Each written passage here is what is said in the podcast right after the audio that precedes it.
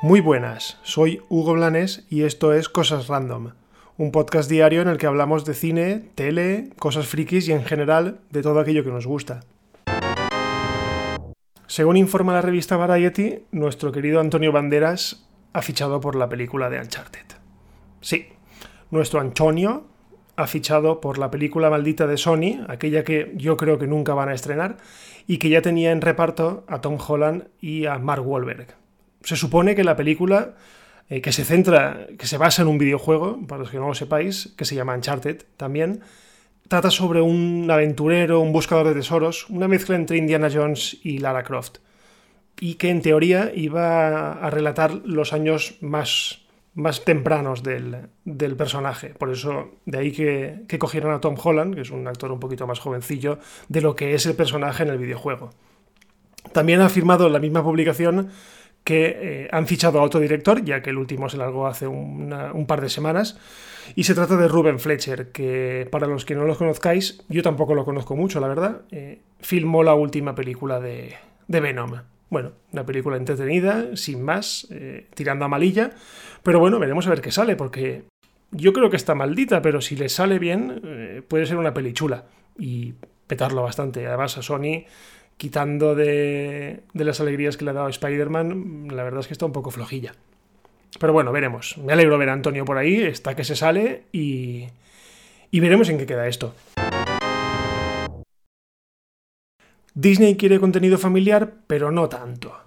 Es la única conclusión que llego cuando veo noticias como la que os voy a contar, y es que resulta que Disney estaba preparando una serie para Disney Plus basada en la serie y en la novela de llamada Love Simon. Es la historia de un, de un, chaval que está en el instituto y bueno, es su proceso de aceptación que, de que le gustan los chicos. Eh, Disney ha considerado que esa serie no es apta para su plataforma de vídeo bajo demanda y la manda a Hulu, que es su otra plataforma de la cual es accionista mayoritario y en la que hay series pues, de la cadena ABC, por ejemplo, como Anatomía de Grey, y que se supone que está orientado un poquito a un público más, más adulto.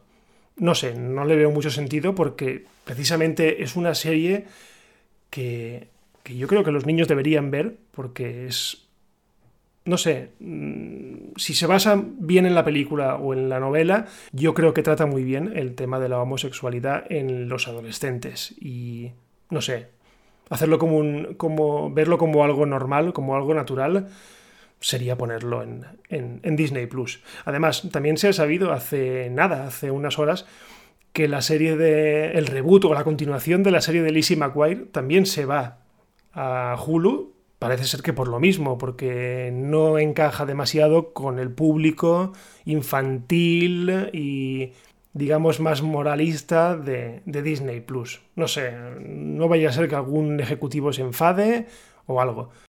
Los que me conocéis ya sabéis lo que opino sobre esto. Disney va un poco con pies de plomo con este tema, eh, lo toca, sí, lo toca, pero de una manera súper superficial. Acordaos, por ejemplo, en el ascenso de Skywalker, dos chicas se dan un beso al final de la película, pero es tan ridícula la escena y tan poco relevante que yo imagino que es para cortarla y venderla a países donde no donde no está muy bien visto eso, tipo China o tipo Rusia. No sé, Disney debería ser más valiente, sobre todo teniendo en cuenta el poder que tiene y la influencia que tiene sobre, sobre la sociedad. Esta noticia va para los más viejos del lugar. Bueno, los más viejos del lugar o cuarentones de los 80. ¿Os acordáis del telesketch? Bueno, pues 60 años después de que lo lanzaran, por fin sabe hacer círculos, o es posible hacer círculos perfectos con él. Jolín, ¿dónde quedaron aquellas mierdas de trazos intentando dibujar curvas?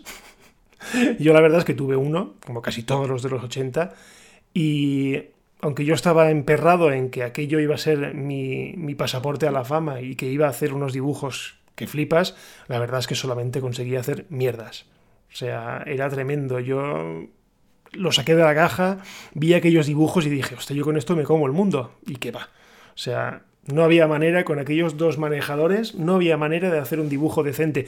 Y eso que años después, con, con Internet y con, y con YouTube, he visto gente que hacía auténticas maravillas con él. Yo no. Yo, yo hacía mierdas. Y lo bueno es que mi madre siempre me decía, oye, qué bonito, ¿eh? De verdad, qué, qué cosa más bonita hubo. Nada.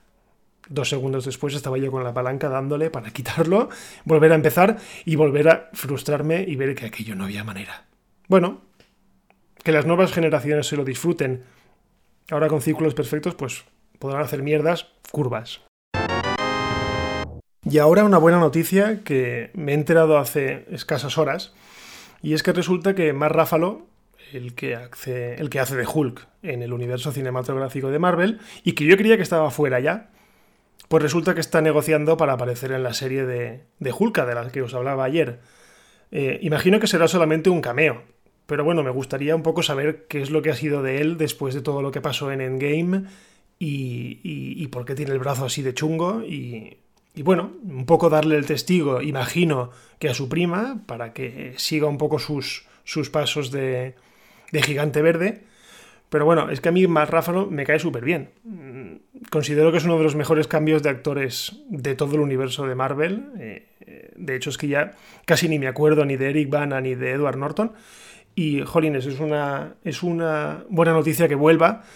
Más que nada porque tampoco sabía si iba a volver o no. No era un caso como el de Robert Downey Jr. que, dijo que se iba, aunque yo creo que volverá, pero bueno, que dijo que se iba. Este no, no quedaba muy claro. Después de la, de la película sí quedaba magullado, pero no quedaba muy claro qué hacía. Bueno, pues veremos a ver qué pasa. A mí me gustaría verlo en la, película, en la serie de Hulka. Y la verdad es que está está quedando bien, no sé. Lo que oigo de la serie, mira que a mí el personaje de Hulka o de She-Hulk me ha parecido siempre un poco como Supergirl, ¿sabes? El hecho de tenemos que hacer la versión chica del superhéroe, un poco forzado. No sé. Mm, me están, me están entrando ganas de verla. Y nada, y si tenemos a Bruce Banner de vuelta, pues mejor que mejor. ¡Ja! Y como bonus track os dejo un, un comentario, más que nada. Hoy Netflix ha sacado o ha publicado el tráiler de, la tercera temporada de, de Élite, de la droga Made in Spain.